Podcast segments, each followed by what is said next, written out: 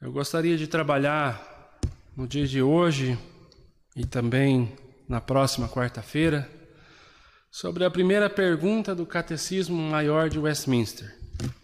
O Catecismo de Westminster, ele é um dos símbolos de fé da Igreja Presbiteriana do Brasil, né? E é um documento que nos ajuda a entender né, toda a teologia, a forma que a própria Bíblia se interpreta.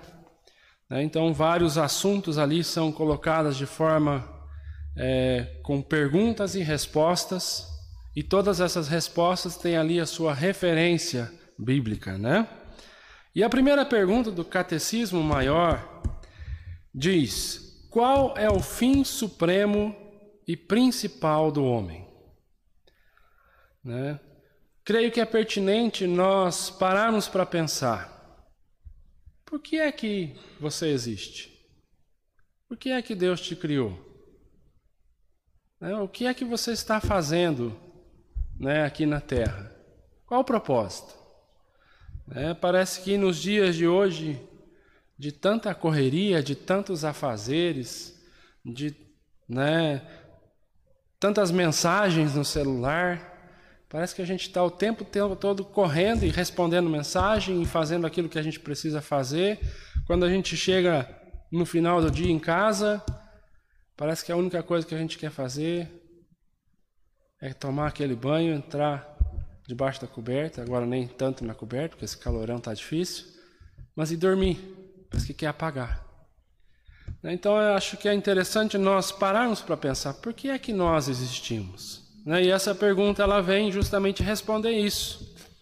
Né? E a resposta, bastante conhecida, diz assim: o fim supremo e principal do homem é glorificar a Deus e gozá-lo para sempre. Veja que a resposta ela é, ela é formada por duas coisas, né? Glorificar a Deus e gozar a Deus para sempre né, por toda a eternidade. Hoje eu quero me ater é, à primeira parte, né, o fim supremo e principal do homem é glorificar a Deus. Parar para pensar o que é que significa glorificar a Deus. Né, a gente ouve falar isso muito no contexto da igreja, né, mas o que é que seria glorificar a Deus? Né? Muitas vezes vem à nossa mente, ah, não é na hora do louvor ali, levantar as nossas mãos, fechar o olho, né? Mas será que é só isso? Né? Não, não, duvido que isso faça parte né, do glorificar a Deus. Né? Mas os textos de referência que o catecismo traz para refer... é, é, dizer que o fim supremo e principal do homem é glorificar a Deus, primeiro está em Romanos 11, 36, que diz: Porque dele, por ele e para ele são todas as coisas. A ele, pois a glória eternamente. Amém. Né? Então, esse é o primeiro ponto. Né? Todas as coisas são dele, todas as coisas foram feitas por ele, né, por Deus, e foram feitos para Ele. E inclusive nós fazemos parte dessa criação. Então nós fomos feitos para Deus. Então, dar glória a Ele. E outro texto, né, bastante conhecido, está lá em 1 Coríntios 10, versículo 31, que diz: Quer comais, quer bebais, quer façais qualquer outra coisa, fazei tudo para a glória de Deus. Né? Então fica bem claro que a própria palavra de Deus né, nos mostra né, o propósito da nossa existência. Mas será que se a gente não glorificar a Deus, ele vai ser menos Deus por causa disso? Ou ele vai ter menos glória? Não, Deus é glorioso na sua essência, né? A, a glória faz parte da essência do ser de Deus. Lá em Isaías capítulo 42, o versículo 8 diz o seguinte: Isaías 42, verso 8: Eu sou o Senhor, este é o meu nome. A minha glória, pois, não darei a outrem, nem a minha honra às imagens de escultura. Então a glória que é de Deus, ninguém consegue aumentá-la e nem diminuí-la.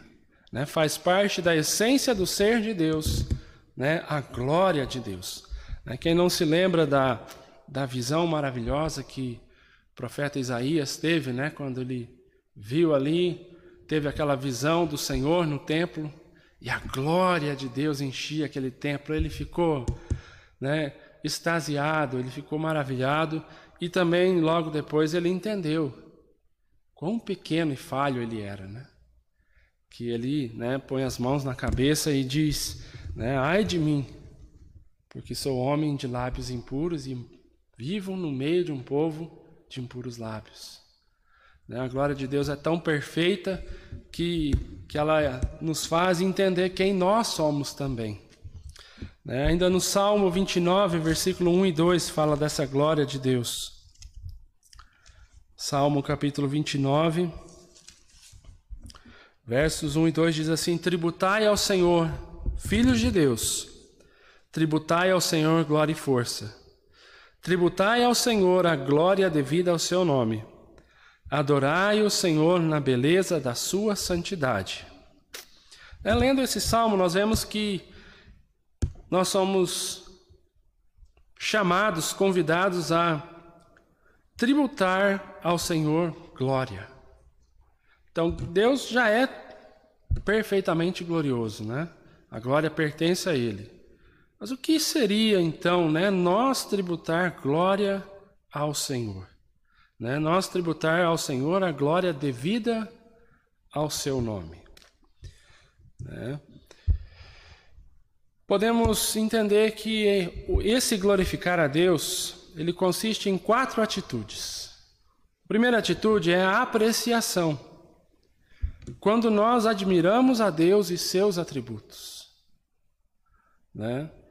Como que Deus se revela a nós? Como que nós podemos conhecer a Deus? Duas formas. Temos a revelação que todo mundo pode ver, basta olhar à nossa volta e nós estamos enxergando a criação. Né? E a criação, como diz no Salmo 19, revela a glória do, do Criador. Né? Inclusive, a palavra de Deus diz que os homens são é, tidos por indesculpáveis por não glorificar o Criador, porque eles veem a criação. Né? Então, quando nós admiramos a Deus e os seus atributos, e como mais nós podemos conhecer a Deus? É através da palavra que Ele nos deixou. Né? Esse livro, a Bíblia que a gente né, tanto estuda tal, em primeiro lugar, ela é um livro sobre Deus, sobre o Senhor Jesus. Né? Muitas vezes temos a Bíblia, ah, o que, que vai dizer para mim hoje? Não, Deus está se revelando para nós aqui. Né? Essa é a, é, é, é a maravilha de estudarmos a palavra de Deus. Por isso que quando a gente lê o Salmo 119, a gente vê o salmista ali, ele fica maravilhado diante né, da, da lei do Senhor. Porque Deus está se revelando ali. Né? E, então, o primeiro ponto é nós apreciarmos. Né? Então, nós admiramos a Deus, os seus atributos, tudo que Ele faz, como Ele se revela, e estimamos a Ele acima de tudo né? Avaliamos ele como algo preciosíssimo, né? Passamos a apreciar a Deus. A segunda atitude que nós temos quando que faz parte do glorificar a Deus é a atitude de adoração, né? Que seria, né, prestar a reverência, honrá-lo, cultuá-lo, não talvez não como a gente acha que a gente poderia agradar, mas cultuá-lo de acordo com, com a palavra, conforme ele nos descreve. Né? Isso faz parte da adoração a Deus. Né? Esse é o segundo ponto. O terceiro ponto de glorificar a Deus é atitude de afeição diante de Deus. Né? Quem não se lembra do que diz lá em Deuteronômio capítulo 6, versículo 6? É um texto que o próprio Senhor Jesus também, no Novo Testamento, ele cita como resumo da lei. Deuteronômio capítulo 6, verso 6 diz: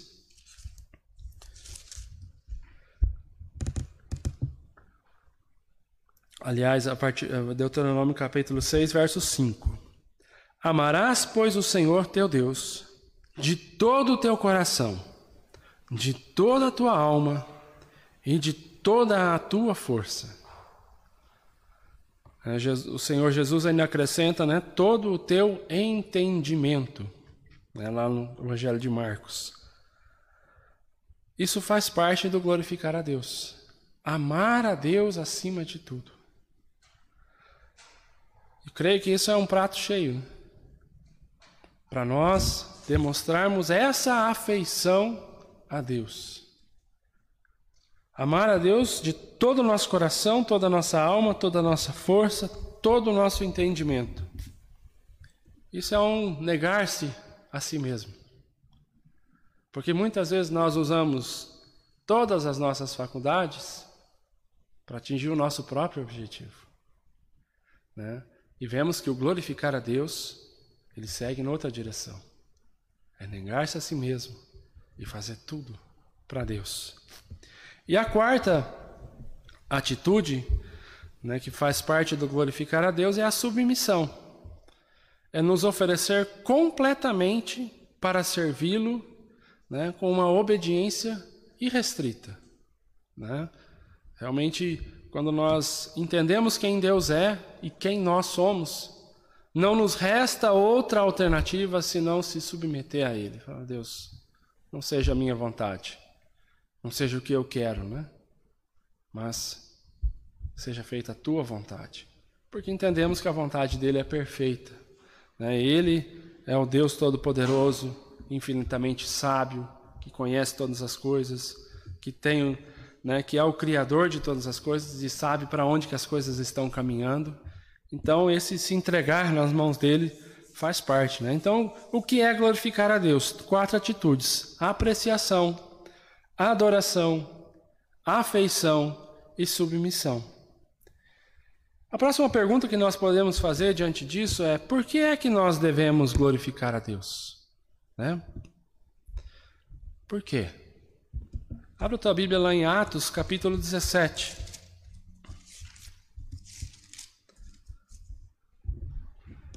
Atos, capítulo 17.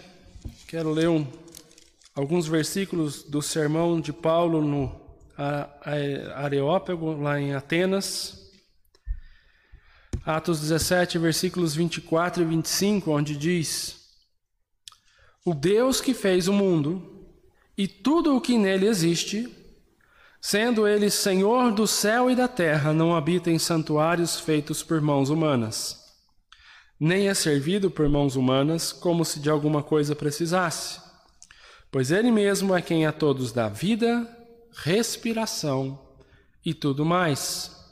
Veja o verso 28.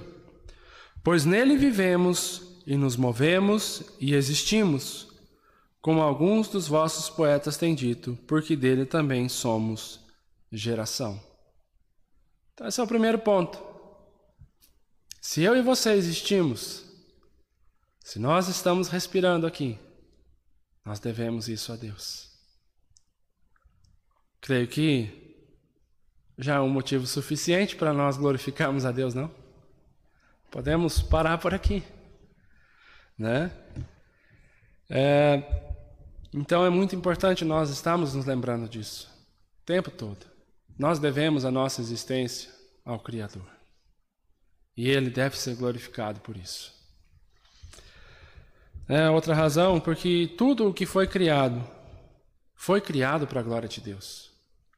Desde a o verme mais insignificante até a maior criatura no fundo dos mares, até o mais importante dos seres angelicais, foram criados para a glória de Deus. E eu e você não somos exceção. Né? E podemos citar um outro um outro motivo, né, porque devemos glorificar a Deus, Quero ler com vocês o Salmo de número 39, verso 7. Salmo 39,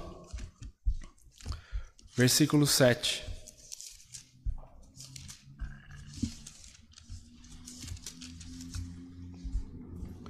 Diz assim: E eu, Senhor, que espero, tu és a minha esperança. Né? Salmo 39, verso 7. E eu, Senhor, que espero, tu és a minha esperança. O Senhor é a nossa esperança. Acabamos de orar aqui, diante de tantas situações que nós estamos vivendo. Deus é a nossa esperança. E por isso nós devemos glorificá-lo. Né? E é uma esperança que não é algo que talvez, né, será que vai dar certo?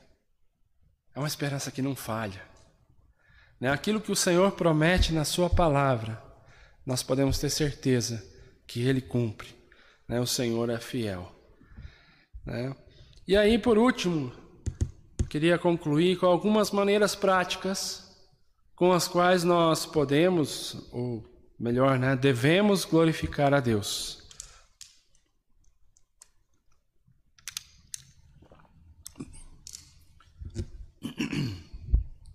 Então nós podemos, nós devemos glorificar a Deus quando fazemos tudo para a glória de Deus, tudo para promover a Deus, né? tudo que nós formos fazer. Né? Como nós lemos no, no versículo de 1 Coríntios capítulo 10, né? Seja o comer, seja o beber, seja o dormir, seja o limpar a casa, seja cuidado do seu carro, enfim. Todas as coisas, fazer isso como se você estivesse fazendo de fato para Deus. Né? Mesmo que ninguém esteja vendo. Mas Deus está vendo. Né? Eu gosto muito da ilustração que eu vi certa feita, que Deus ele criou talvez a mais bela das rosas e colocou ela num lugar lá no meio da floresta amazônica onde até hoje nenhum, nenhum homem chegou. Essa flor, ela cumpre o seu propósito. Ela glorifica a Deus, mesmo que ninguém esteja vendo. Então que nós também possamos pensar, né, na nossa existência, fazer tudo para a glória de Deus. E esse fazer glória, tudo para a glória de Deus não é promover para que os outros vejam o que a gente está fazendo, mas quando nós fazermos algo, nós fazemos como João Batista. Não sou eu, é ele. Né? Outra coisa prática, quando nós confessamos os nossos pecados, nós glorificamos a Deus. Aí você pode se perguntar, mas como isso? A gente fez coisa errada? Quando nós confessamos os nossos pecados, nós reconhecemos a nossa falha e isso evidencia que Deus é santo e a sua lei, a qual nós transgredimos, é santa, boa, agradável e perfeita. Deus está sendo evidenciado. Né? Nós glorificamos a Deus quando nós confiamos em Deus, como Abraão fez. Ele recebe a promessa aos 75 anos, que ele seria um pai de multidões. O tempo vai passando, Abraão vai se aproximando ali dos seus, seus 100 anos, Sara já é, era estéril, também né, já avançada de idade, e Deus insiste com a promessa. E a palavra de Deus diz que Abraão creu contra a esperança. Porque Deus não falha. E quando nós depositamos a nossa confiança em Deus, mesmo que a gente não consiga enxergar ali a solução, mas confiamos em Deus, Deus é glorificado. Quando nós é, sentimos pesar, quando Deus não é glorificado, nós estamos glorificando a Deus. Veja o salmista lá no Salmo 69, versículo, 9, versículo 9, ele diz assim: Pois o zelo da tua casa me consumiu, e as injúrias dos que te ultrajam caem sobre mim. O próprio Senhor Jesus ele cita né, esse versículo na ocasião da purificação do templo. Mas quando nós nos incomodamos, quando pessoas zombam de Deus e nós nos posicionamos, nós estamos glorificando a Deus. Nós glorificamos a Deus quando nós produzimos frutos. Lembra né, né, do que o apóstolo Tiago ele fala na sua carta? Que a fé sem obras é uma fé morta? Uma fé que é viva, uma fé que age de acordo com o fundamento das, do o seu fundamento. Uma fé que a pessoa diz: "Não, eu creio no Senhor Jesus como meu Senhor e Salvador". E ela passa a obedecê-lo e fazendo tudo aquilo que ele tem ordenado, essa é uma fé que tem obras. E é uma fé que glorifica a Deus. Né? Nós glorificamos a Deus quando estamos satisfeitos com a nossa condição, com o nosso estado atual. Lembra o apóstolo Paulo quando ele fala que sei estar contente em toda e qualquer situação? Né? Seja na fartura, ou seja na falta das coisas. Né? É sabermos que aconteça o que acontecer, a minha esperança está no Senhor, eu confio no Senhor. Né? O profeta Abacuque também é outro exemplo. Né? Está satisfeito quando está sendo abençoado, está satisfeito quando está passando por privação, entendendo que tudo isso não deixa de estar debaixo do controle da mão poderosa de Deus. Né? Nós glorificamos a Deus quando nós buscamos desenvolver a nossa salvação. Né? Não basta apenas fazer a profissão de fé e o batismo, dizer, não, agora estou salvo. Mas quando nós buscamos conhecer mais e mais a Deus, ter tempo com Ele na leitura da palavra, meditação da palavra, ter tempo de oração, ter comunhão com os santos, crescendo na fé o tempo todo como igreja, né? buscando a maturidade no conhecimento de Deus, nós glorificamos a Deus. Nós glorificamos a Deus quando não abrimos mão da verdade de Deus. Né? Glorificamos a Deus quando nós, por não abrir mão da verdade, somos perseguidos, somos injuriados, talvez presos e até mortos. Mas nós glorificamos a Deus. Né? Lembrem-se dos amigos de Daniel quando tiveram a proposta de adorar ali a estátua ou ir para a fornalha. Eles glorificaram a Deus. Sem ter a promessa da salvação da fornalha. Né? Mas quando nós agimos assim, nós glorificamos a Deus. Nós glorificamos a Deus quando nós louvamos a Deus, não apenas no culto, mas o louvor deve ser uma marca da expressão do cristão né? aquele que exalta, aquele que elogia, aquele que louva a Deus.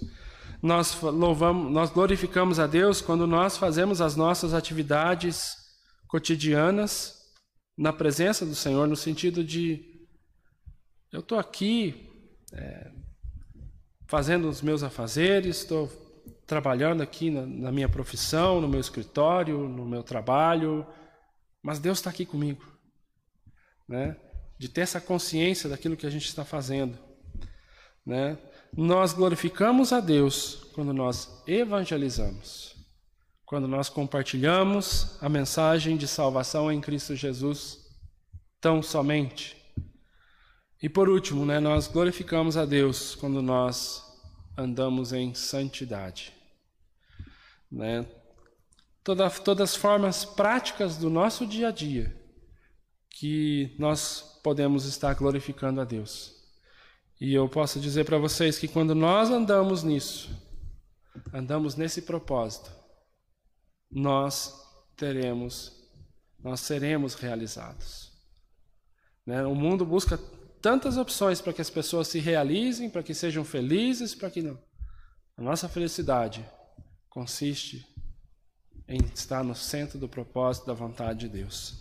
É o último versículo que eu queria ler com os irmãos, está lá em João capítulo 15.